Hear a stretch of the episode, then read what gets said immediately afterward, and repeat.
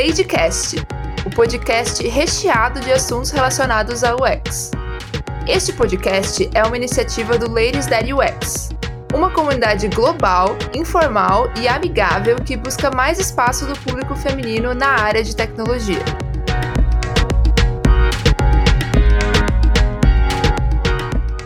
Bem-vindas a mais um episódio do podcast da comunidade Ladies That UX Brasil. Eu sou a Mona e eu sou líder do capítulo de Uberlândia, Minas Gerais. E eu sou a Desirê, líder do capítulo de Goiânia. No episódio de hoje, vamos falar sobre curva de aprendizagem do usuário, um assunto que deixou a gente bem feliz em trazer para vocês. Isso mesmo, Mona, foi um assunto super interessante que a gente tem certeza que vocês também vão curtir muito. E para falar um pouco sobre esse assunto, nós vamos conversar com a Camila Borja, pesquisadora há mais de 10 anos, trabalhou com as mais diversas áreas de pesquisa, como mercado, campo e UX, a formação dela é em opinião pública e hoje atua como especialista em User Research no Itaú. Oi Camila, tudo bem? Obrigada por aceitar nosso convite. Oi pessoal, tudo certo? Obrigada por terem me convidado. Que legal, Camila, é um prazer enorme ter você aqui com a gente. E pra gente começar, conta um pouco sobre como você chegou até onde você tá hoje, qual foi sua trajetória no mundo das pesquisas e UX, enfim. Bom, como a Mona já denunciou aí, eu estou na área há um tempinho, eu sempre curti muito essa área de, de pesquisa qualitativa e foi aí que eu comecei, é, fazendo campo qualitativo e, fazer, e, e, trabalhando muito com o que a gente chama de mixed methods, né? Que são é um mix de, de metodologias de pesquisa e basicamente você ser pau para toda a obra. Você ter conhecimento um pouquinho de, de cada método e trabalhar em diferentes projetos. Então eu trabalhei é, bastante tempo como freela e hoje é, eu trabalho exclusivamente com user research em UX lá no Itaú e foi um caminho muito natural. Eu acho que é uma, é uma disciplina que está evoluindo muito, que está muito na moda, né? Então é, é, é, isso. Eu acho que foi uma jornada natural que onde eu cheguei aqui no Itaú e estou trabalhando exclusivamente com essa disciplina. Que bacana, Camila. E você contando aí, dá para ver que essa jornada natural que você comenta é sempre teve muito contato com o usuário, né? Então isso é muito interessante. Para chegar hoje no user research, que realmente é onde você tá. E como a gente comentou, o assunto de hoje é bem interessante e deixa a gente bem feliz de trazer. Então, para todo mundo que tá ouvindo a gente ficar na mesma página que nós aqui, você pode começar explicando sobre o que é a capacidade de aprendizagem ou aprendizado do usuário? Então, esse, na, na verdade, essa, esse elemento, ele faz parte das qualidades, os componentes de usabilidade. É um dos cinco. Os outros são eficiência, assim, o, o quanto que um, a pessoa consegue usar com eficiência um sistema. O outro é memória, então o quanto que ela consegue usar sem ter que é, ler as instruções toda vez que ela vai usar. Erros, então quanto que a pessoa consegue se recuperar de erros e satisfação. E aí, por fim, learnability, né? Ou, ou a capacidade de aprender a fazer algo. Então, é um dos pilares dessa área de UX. É super relevante para vários tipos de sistema e a curva de aprendizagem, que é o que a gente vai entrar mais no detalhe hoje, é uma curva, é uma estimativa do tempo versus esforço que um usuário tem para aprender a utilizar alguma coisa. Então, resumidamente, é isso. O tempo que o usuário vai ter para aprender a mexer numa mudança, né? E tem uma frase bem famosa aqui que a gente sempre escuta, né, quem é do meio, sobre essa curva de aprendizagem do usuário, que é usuários não odeiam as mudanças, eles odeiam nossas escolhas de design. É uma frase polêmica e eu queria que você comentasse um pouco, explicasse um pouco do que, que ela significa nesse âmbito. Tá, então essa, é, essa frase, na verdade, ela é uma, uma paródia em cima de uma frase de muitos anos atrás do Jacob Nielsen, que fala, e tem até um vídeo, né, sobre isso, que ele fala que users hate change, usuários odeiam mudanças. E muito porque ele fala muito que as pessoas, elas não querem investir o tempo delas, principalmente reaprender alguma coisa, ou desaprender alguma coisa para aprender alguma coisa nova. E aí essa, essa nova versão da frase não é que as pessoas odeiam é, mudanças, elas odeiam as nossas escolhas de design. Essa é uma frase do Jared Spool, que é um designer muito ativo na comunidade de UX, e ele explica um pouco mais no detalhe que não necessariamente as pessoas não gostam de mudanças, elas não gostam de como que nós propomos a mudança. Nós, então, designers, como pessoas que estão nessa frente, né, entre o usuário, é, fazendo esse meio de campo né, entre o usuário e a interface, é o nosso trabalho é, apresentar essa mudança da forma mais tranquila possível, né? Da forma que vai gerar menos polêmica e menos dor possível. E isso é totalmente factível é, se você seguir algumas dicas que eu vou dar para vocês. É, já tá dando spoiler já, né, Camila?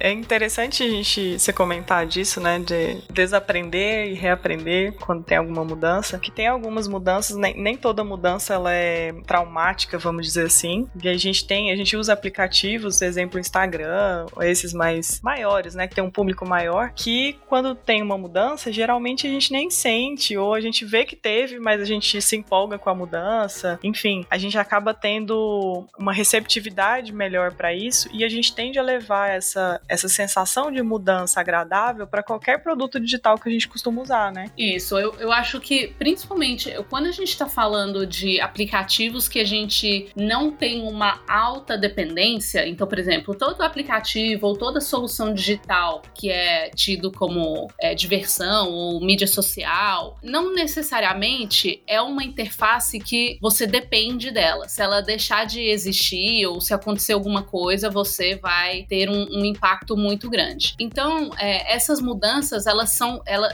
elas geralmente têm uma relação direta com o valor que aquela interface tem no seu dia a dia, para a sua produtividade. Então, por exemplo, se eu, Camila, eu uso, vamos dizer assim, eu uso o PowerPoint muito, muito, muito, muito. Eu uso todo dia, é essencial para o meu trabalho e eu já acostumei a usar ela de uma determinada maneira. É, ela faz parte do, do meu dia a dia enquanto trabalho, eu dependo dela, eu dependo da existência dela para ter o meu salário e tudo mais. Se acontecer alguma mudança, principalmente se for uma coisa dramática, tá, gente? Se for uma mudança, é, às vezes não precisa nem ser dramática, pode ser uma, um controle que mudou de lugar, alguma coisa assim. Isso vai exigir uma curva maior minha, porque é uma coisa que eu uso com uma alta frequência e alta dependência. O Facebook, o Instagram, a dependência é menor. Claro que você vai ficar triste se acontecer alguma coisa e tal, mas não é, não é o fim do mundo, né? E geralmente são escolhas que você pode voltar atrás com muita velocidade. Então tem um exemplo do Instagram. No Instagram, não sei quão recente foi isso, mas eu acho que foi algum momento do ano passado que eles, te, eles colocaram o movimento de, em vez de ser na vertical, eles colocaram na, na horizontal, né? O swipe. E aí eles subiram isso para algumas pessoas, testando como que seria a receptividade e tal.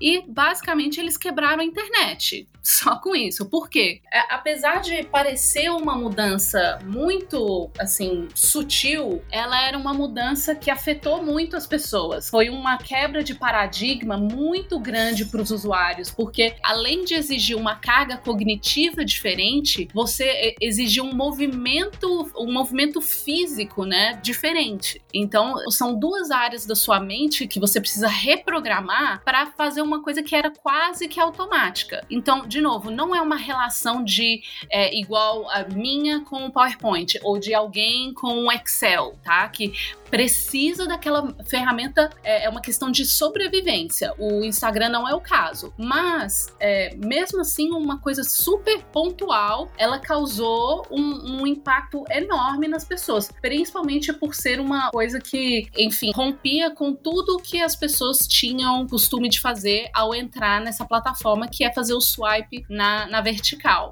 Então, eu acho que tem essa relação de é, o quanto você usa e o quanto você depende dela, depende dessa interface. Que bacana, Camila. E é tão interessante que nesse momento muitos designers nem param para pensar sobre isso, né? As alterações de design eles aparecem ali tão automático para o usuário. É, estamos acostumados, né? Falando também como usuário, é, a usar um determinado aplicativo, uma plataforma e aparece lá a, essa alteração e a gente se incomoda, né? Visualmente, a gente vê que tem algo diferente, né? Porque apareceu ali em um determinado momento a gente nem estava esperando. Mas então, nesse momento, como que dá para o usuário controle sobre essas alterações que parecem até mesmo ser tão automáticas? Então, eu acho que tem um ponto antes de você pensar em dar controle para o seu usuário, tá? É que que eu acho super relevante. Toda vez que você precisar fazer alguma alteração de design, seja um fluxo novo, uma literal nova, um comando novo, alguma coisa que é diferente do habitual, principalmente se é uma plataforma, se é alguma coisa que já está no ar há um tempo, tá? Quando são coisas muito novas, talvez as pessoas não tenham, elas não tenham tanto choque. Mas quando você faz esse tipo de alteração, você tem que pensar em dois extremos, que na verdade não são tão extremos, tá? Mas você tem que pensar no seu usuário, mas você tem que pensar no seu colega no seu público interno. Porque esse tipo de mudança, ela vai bater no bolso da empresa. E bater no bolso da empresa gera uma polêmica muito grande. Principalmente se, é, se for alguma coisa que apareça nos números, sei lá, nos, nos analytics da empresa logo de cara. Tipo, ó, as pessoas estão deixando de usar tal recurso porque mudou e por isso a gente está perdendo dinheiro. Vamos voltar atrás, vamos fazer um rollback porque não foi bom, não foi legal. Você precisa investir seu tempo para preparar sua equipe, preparar seus stakeholders para essa mudança, porque eles precisam acreditar nessa mudança tanto quanto você. Eles precisam estar preparados para as consequências dessa mudança. E aí vem o, o seu lado comunicador, designer comunicador. Você tem que esse é um perfeito momento para você colocar isso em prática. E quanto mais você democratizar esse conhecimento do que é uma curva de aprendizagem, por que, que as pessoas elas é, não gostam de mudança, como que a gente pode fazer para essa mudança ser mais suave, qual que é a previsão, né? Tipo, é muito importante você já dizer, olha, vai cair, vai cair. A nossa curva de é, as pessoas elas vão vão ter problemas, elas vão ligar no call center, elas vão desistir, elas vão em vez de tentar fazer o fluxo, elas vão colocar na busca. A gente vai ter uma mudança de comportamento, mas a gente precisa dar uma segurada até X momento, a gente precisa ter uma, uma estimativa de até que momento a gente vai segurar, porque isso é normal. Isso é normal por causa de A, B, C, aí você traz os, os motivos de por que, que isso é normal e por que isso, isso acontece. Isso é super legal. Só que o grande, a grande armadilha, entre aspas, para você, designer, é que por mais que você prepare os seus stakeholders, prepare seus coleguinhas para essa alteração e para essa queda nos, nos números, design não é uma ciência exata, né? Então é difícil você estimar exatamente quanto tempo o cara vai se acostumar a usar A mais B, tá? Tem formas de você calcular isso, mas sendo uma ciência humana, a gente tem que levar em consideração que tudo isso faz parte de um contexto também. Faz parte de o momento que o cara tá vivendo, aonde ele tá, é, se ele já. É, que tipo de usuário ele é, se ele é um cara mais avançado, se ele é um cara que é iniciante. Então tem o elemento personas, em que momento da jornada dele apareceu essa mudança. São fatores que ajudam a gente a entender, mas não ajudam a gente a estimar com precisão o que vai acontecer, em quanto tempo isso vai se normalizar. Por isso que essa comunicação precisa ser muito lúcida, assim, de gente. É, geralmente acontece isso. A gente pode estimar uma curva de tal, tal forma. Eu recomendo que a gente faça um rollback, a gente, é, assim, volte como, como era antes, se em até X tempo as pessoas não alcançarem o platô da curva, ou seja, ela normalizar a curva do que era antes, ou melhorar, né? Porque se você tá fazendo uma alteração, muito provavelmente você quer que você quer aumentar o, a eficiência daquela pessoa, daquele usuário com relação ao seu sistema. Você não quer, tipo, senão não adianta nada, não precisa nem fazer alteração, deixa do jeito que tá. Então você tem que pensar em quanto tempo que eu consigo segurar a onda, é, sabendo que eu tô perdendo dinheiro, sem dar rollback. Isso, assim, a comunicação interna disso tem que estar tá clara e cristalina. Esse é o seu momento de brilhar. Você, é, lady maravilhosa, é a sua oportunidade de falar quem manda nesse negócio, entendeu? Porque é um conhecimento tão precioso e tão específico e que tem tanto material interessante sobre isso que vai te dar um destaque gigantesco na empresa, porque eu acho que a gente tem que trabalhar para ter reconhecimento sim, E é uma coisa que as pessoas elas vão na hora do vamos ver, gente, na hora que entra a mudança, as pessoas elas ficam descabeladas. Ela, o pessoal de negócio morre, tipo assim quer morrer. Então é o seu momento de mostrar assim, não é calma, é assim mesmo, fiquem tranquilos, a usabilidade tá resolvida, é uma boa decisão de design. As pessoas elas precisam de um tempo e, e conforme eu comuniquei para vocês, a gente tem uma forma de acompanhar para ver se foi uma boa decisão mesmo, tal, tal, tal, tal, tal. É o seu momento de ser assim, de ser incrível, de ser maravilhosa. Falei muito, né?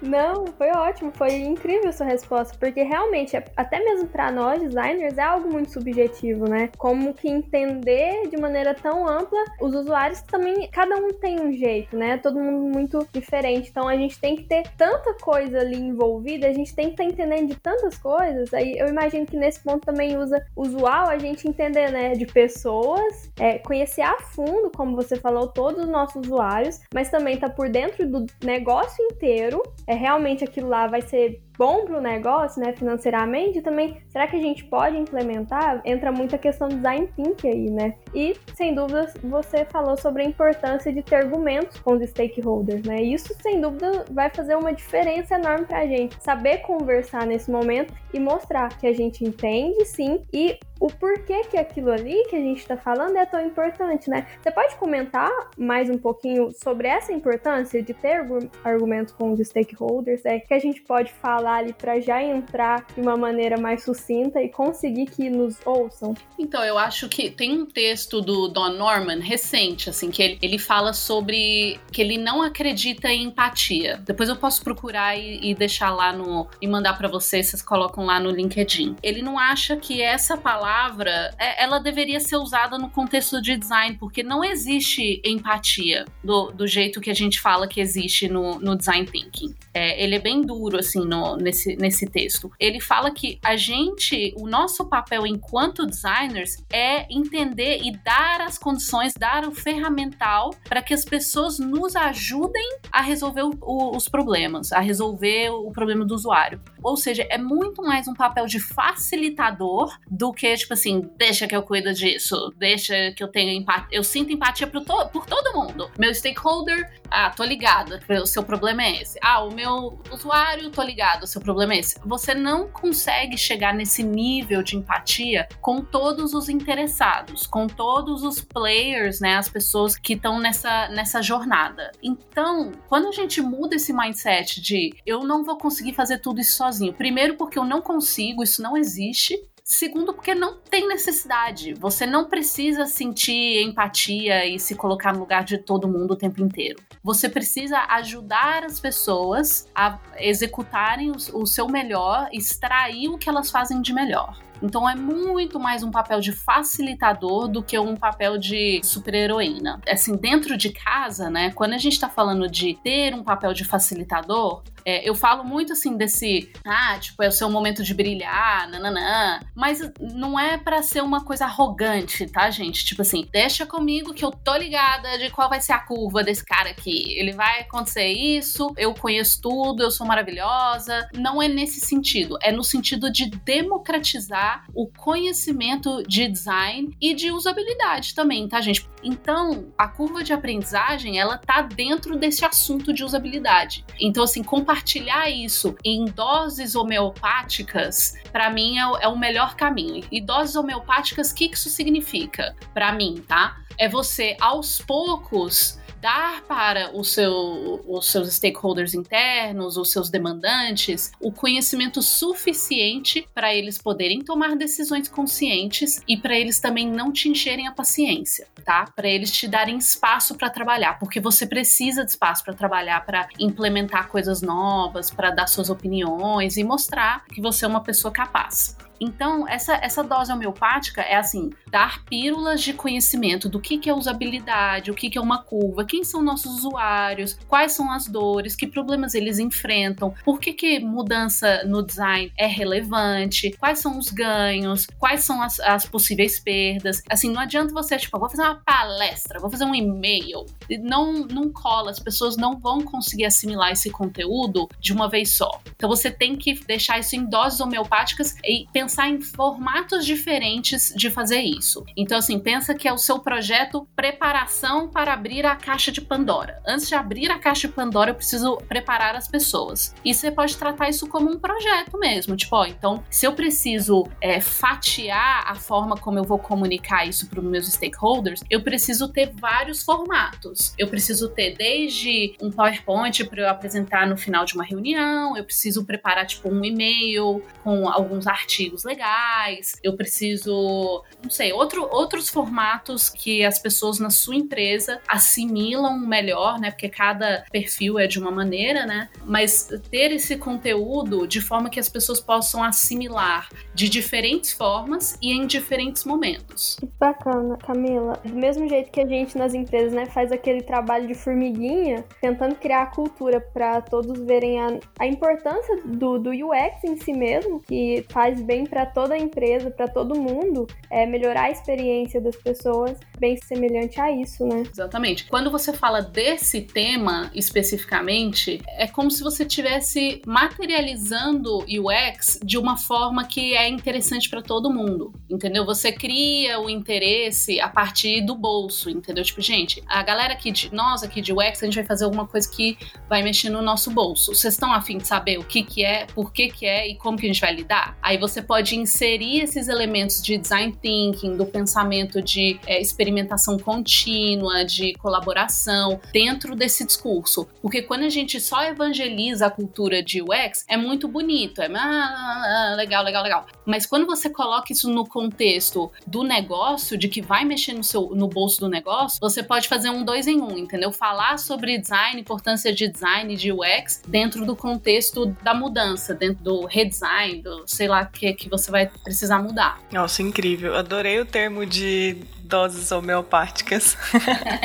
Achei muito interessante, porque se mistura bastante, né, com o jogo de cintura que a equipe, né, o time de design precisa ter para evangelizar, porque a gente não, não, a gente não tem que enfiar a cultura goela abaixo, a gente tem que ir aos poucos e mostrando que toda empresa deve pensar da mesma forma. E aí tem empresa que funciona disso com conversa de corredor, ou parou ali para tomar um cafezinho, você comenta alguma coisa para despertar o interesse de alguma coisa e depois você manda o e-mail com estudo e tudo mais. Então tem todo um. Acho que todo um jogo, jogo de cintura é exatamente a palavra do time para fazer isso acontecer, nessa evangelização e não uma forçação de barra, vamos dizer assim. Perfeito. E aí, falando do time de design agora, né? O processo a gente já mostrou pro stakeholder que a gente precisa fazer esse estudo e tal. Como que o time de design vai parar e medir qual é a capacidade de aprendizagem ou qual a velocidade, qual é a curva? Como é que o time vai fazer essa medição? Então, essa medição, de novo, cada sistema, cada interface, cada negócio, cada cultura provavelmente vai ter uma forma diferente, tá? Não existe um Excel único que calcula a curva do usuário mas de forma bem geral, tá? Você vai precisar pesquisar isso dentro da sua indústria, mas de forma bem geral. A metodologia de cálculo, ela é feita em cima do que a gente chama de longitudinal. É um método longitudinal. Então,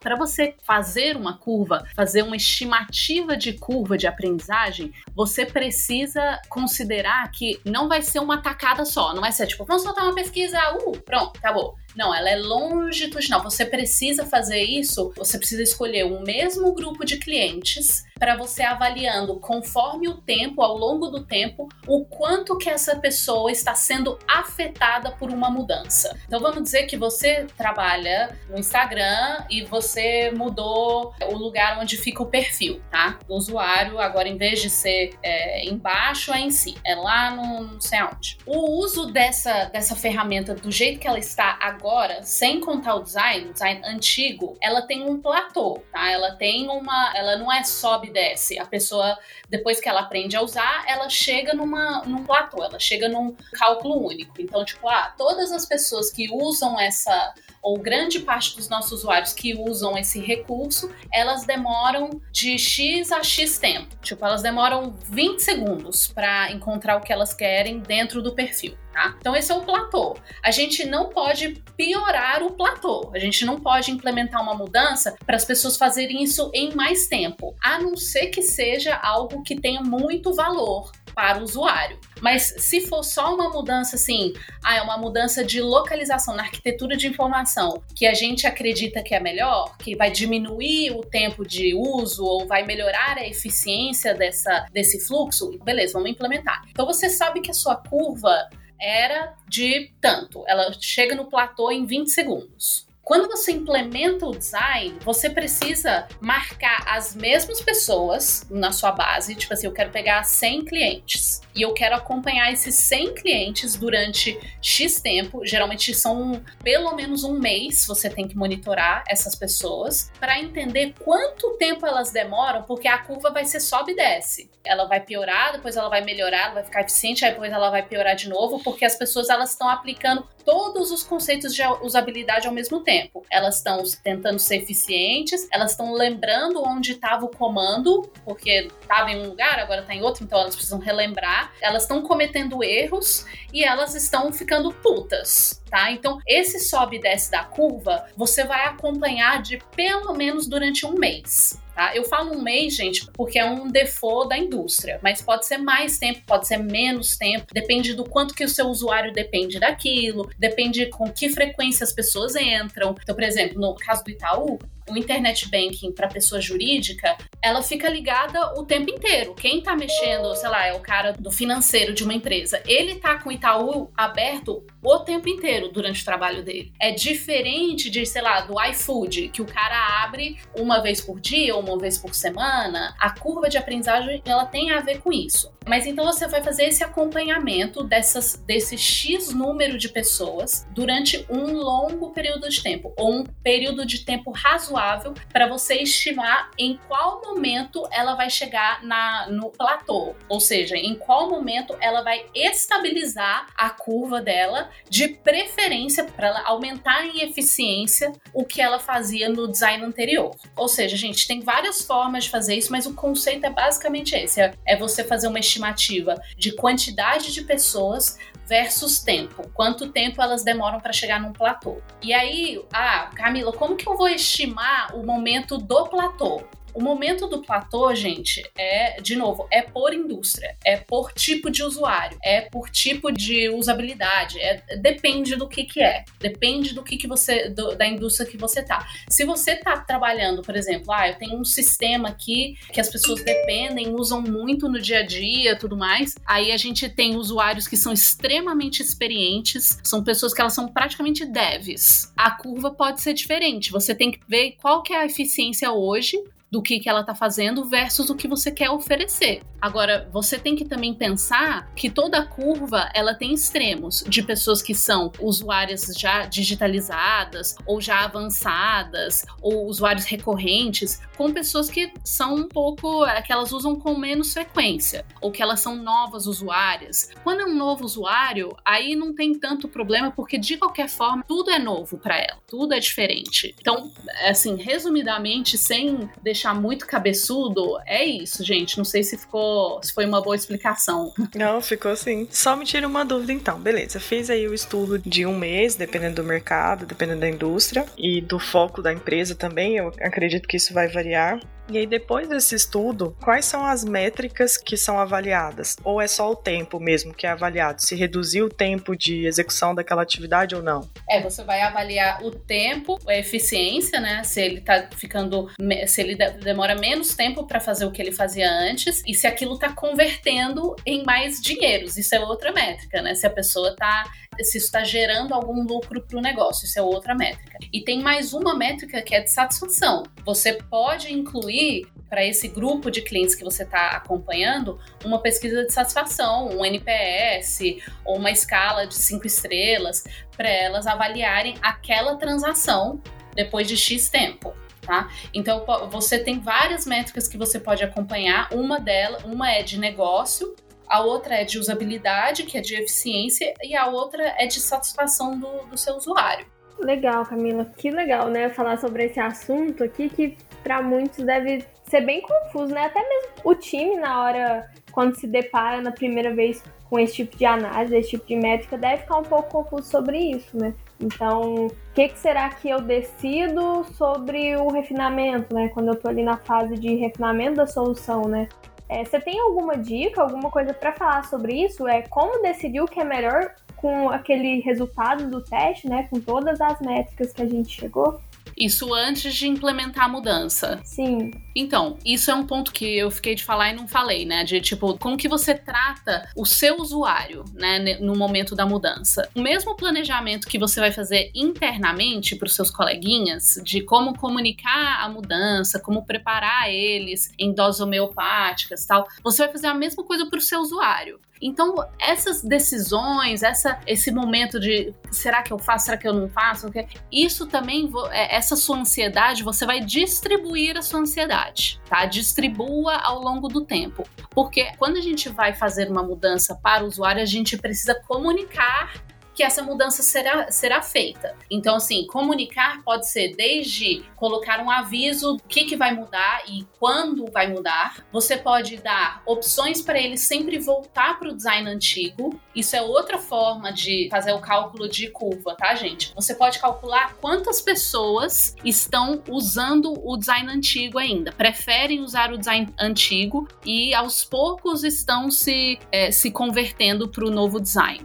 Você pode colocar tutorial, você pode colocar tooltip, tudo dentro do próprio design para preparar as pessoas a utilizarem esse, esse novo formato. Mas o mais importante por parte do usuário é você mostrar claramente como que essa mudança ajuda eles. Por que, que essa mudança está sendo feita? Isso quando for possível, tá, gente? Porque às vezes é uma mudança porque mudou o chassi do seu, do seu esquema, entendeu? Ou, ah, sei lá, aconteceu alguma mudança interna que a gente precisa mudar o design. Não foi a partir de uma dor do usuário usuário que foi feita aquela alteração. Mas quando for possível e aquela alteração veio a partir de uma dor do cliente, você precisa deixar claro: olha, vai acontecer essa mudança por causa disso, disso, disso. Não precisa entrar em detalhes, né? Aí vem o seu UX Writer para te ajudar, mas assim, basicamente seria algo de: ah, você vai agora fazer em, em menos tempo, está num lugar que é mais fácil, né? Porque você já cobriu a usabilidade. Quando você está nessa fase de pensar, implementar, em como avisar e preparar o usuário, você com certeza, por favor, já tem, você já tem que ter feito o teste de usabilidade. Porque isso tem que estar tá validado. Tipo assim, usabilidade não é um problema as pessoas conseguem fazer, usar esse novo design. A outra coisa é se elas vão usar no dia a dia. Aí vem a curva, porque isso só vem com o contexto, isso só vem com o uso. Então eu acho que é meio isso, Mona. Respondi sua pergunta? Sem dúvidas, Camila. Foi mais completa ainda do que eu imaginava. Foi, foi perfeito. Obrigada. Camila, e aí quando a gente tá. Nossa, eu, eu, tem muita coisa surgindo aqui na minha cabeça agora. Muito interessante esse assunto, realmente. Quando a gente tá falando, então, que uma funcionalidade, né, uma mudança, foi detectada nos estudos e tal, que ela é fácil de ser aprendida, não necessariamente pelo que você explicou, a gente pode garantir que ela é eficiente também, né? Exatamente, porque a eficiência, ela só vai ser comprovada no uso, no uso real. Então, assim, é, a usabilidade você vai cobrir num teste de usabilidade para ver se aquilo cognitivamente está fazendo sentido, se as pessoas têm capacidade de fazer. Se na prática elas vão fazer, se elas vão usar efetivamente, isso você não tem como cobrir no teste de usabilidade infelizmente. Ou felizmente, né? Sei lá. é a forma de materializar, né? Como você comentou antes, materializa que existe ali a hipótese sim de ser eficiente e tal, de, de atender todos os, os critérios e métricas que foram estabelecidas. Eu queria, Camila, que você passasse pra gente e para todas as ladies que estão nos ouvindo é, algumas dicas de livros, sites e referências né, de pesquisa de onde você aprofundou nesse assunto de curva de aprendizagem de usuário. Eu vou dar duas e depois eu posso pensar em mais, tá? Tem um vídeo que eu sempre falo dele, que eu amo esse vídeo, eu acho ele assim sensacional, que chama The Story of the Ribbon a história do Ribbon, né? Que é como o pessoal da Microsoft chama as abas do, do pacote Office deles. Esse vídeo você põe lá, Story of the Ribbon, né? Então, eles estão falando como que eles implementaram o Office 97, alguma coisa assim. É antigo, tá, gente? Não é uma coisa muito recente. Mas foi uma evolução de novas features, de coisas diferentes, coisas que eles foram incluindo por, por incluir, porque eles achavam legal. E aí eles foram vendo cada feature que eles iam colocando, maior era a curva da galera e mais reclamação e insatisfação eles tinham. É um vídeo assim que basicamente ele conta conta um pouco sobre curva de aprendizagem, mas ele conta um pouco sobre curva de regressão também, de tipo assim, de a curva de arrependimento de uma equipe de design. Então é tipo assim, como que a gente tira e limpa toda essa bullshitagem que a gente tinha colocado é, ao longo dos anos, né? Que não precisava e que agora a gente precisa simplificar. Então tem esse vídeo que eu gosto muito. Que ele é longo, mas ele é, ele é legal. Tem 100 minutos. São 10 vídeos de 10 minutos. E aí, a minha outra recomendação tem muita coisa legal sobre esse tema no, no site do Norman Nielsen Group. Eu sei que é meio clichê falar, acessem o Norman Nielsen Group, mas para este assunto eu encontrei muita coisa interessante e me ajudou bastante. Então, são esses dois. Yay! que bacana. Pode deixar, a gente vai também colocar os links, né, na, quando a gente for divulgar o podcast também é, na bio, na bio não, né? Na descrição do, do episódio, a gente já coloca esses dois que você citou. E também você tinha compartilhado com a gente dois artigos é, em inglês sobre esse assunto. Uhum. Então a gente achou muito interessante, a gente leu. Ah. Então a gente apaixonou no tema. Foi um dos motivos que a gente também Verdade. chegou aqui e falou: gente, o papo vai ser tão maravilhoso que a gente não sabe o que perguntar. É verdade. E a gente não sabe o que falar, porque é tanta informação, né? E tanta informação legal Uhum. que a gente não sabe direito filtrar o que, que tem que colocar pra ser falado, porque a gente quer falar tudo, né? Mas é, gente, foi maravilhoso esse papo. Queria continuar aqui muito, muitos e muitos minutos, muitas horas, mas infelizmente a gente tem que acabar, né? a gente tem que acabar uma hora, dar aquele gostinho de quero mais, mas agora eu tenho certeza que todo mundo entendeu o porquê que a gente falou que tava muito feliz em trazer esse assunto pra cá. Também adorei, gente. Me diverti muito.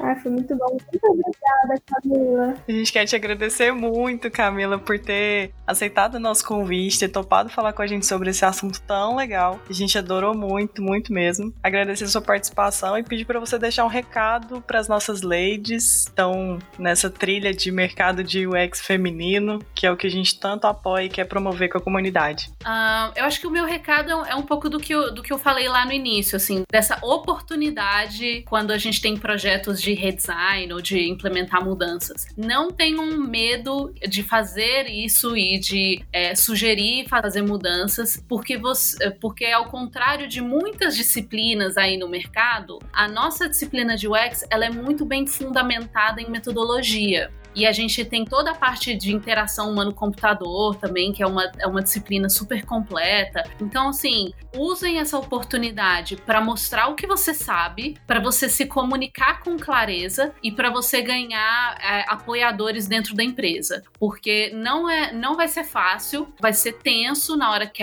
a mudança for implementada, mas eu tenho certeza que se você se você tiver preparado tanto o seu stakeholder quanto o seu cliente, é só uma questão de você segurar a onda, a segurar a sua onda, de não ter ansiedade e segurar a onda da sua equipe. E aí isso vai te tornar uma, uma profissional mais maravilhosa do que você já é. Sensacional, né, gente? Foi incrível. Que papo, que dica. Conhecer um pouco mais da Camila e ouvir um pouco mais sobre esse assunto realmente deixou a gente encantado. Então a gente tem certeza que finaliza aqui o nosso papo com a Camila Borger com chave de ouro, né?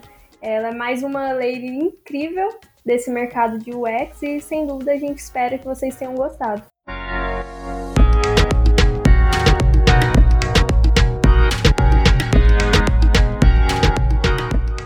Se você tem algum assunto legal ou quer indicar alguma lei especial para trazer aqui para conversar com a gente, é só acessar podcast.ladydadux.com.br, que lá você encontra como mandar mensagem para as nossas Ladycasters. E acompanhe o capítulo do Ladies at UX da sua cidade. Lá rola muito sorteio, eventos, conteúdos e, sem dúvida, além de muitas trocas entre as nossas leis. Ah, Mona, e também para o pessoal saber se existe algum capítulo na sua cidade, é só acessar o site ladydadux.com.br também. Tem uma lista completinha de quais cidades do Brasil tem capítulos lá. E aí cada capítulo incentiva eventos, é agora nesse momento de pandemia não, mas está acontecendo muito online. E cada capítulo também ajuda a promover as profissionais da sua cidade. Isso aí, galera. Muito obrigada e até a próxima. Até mais! Obrigada, gente. Tchau, tchau!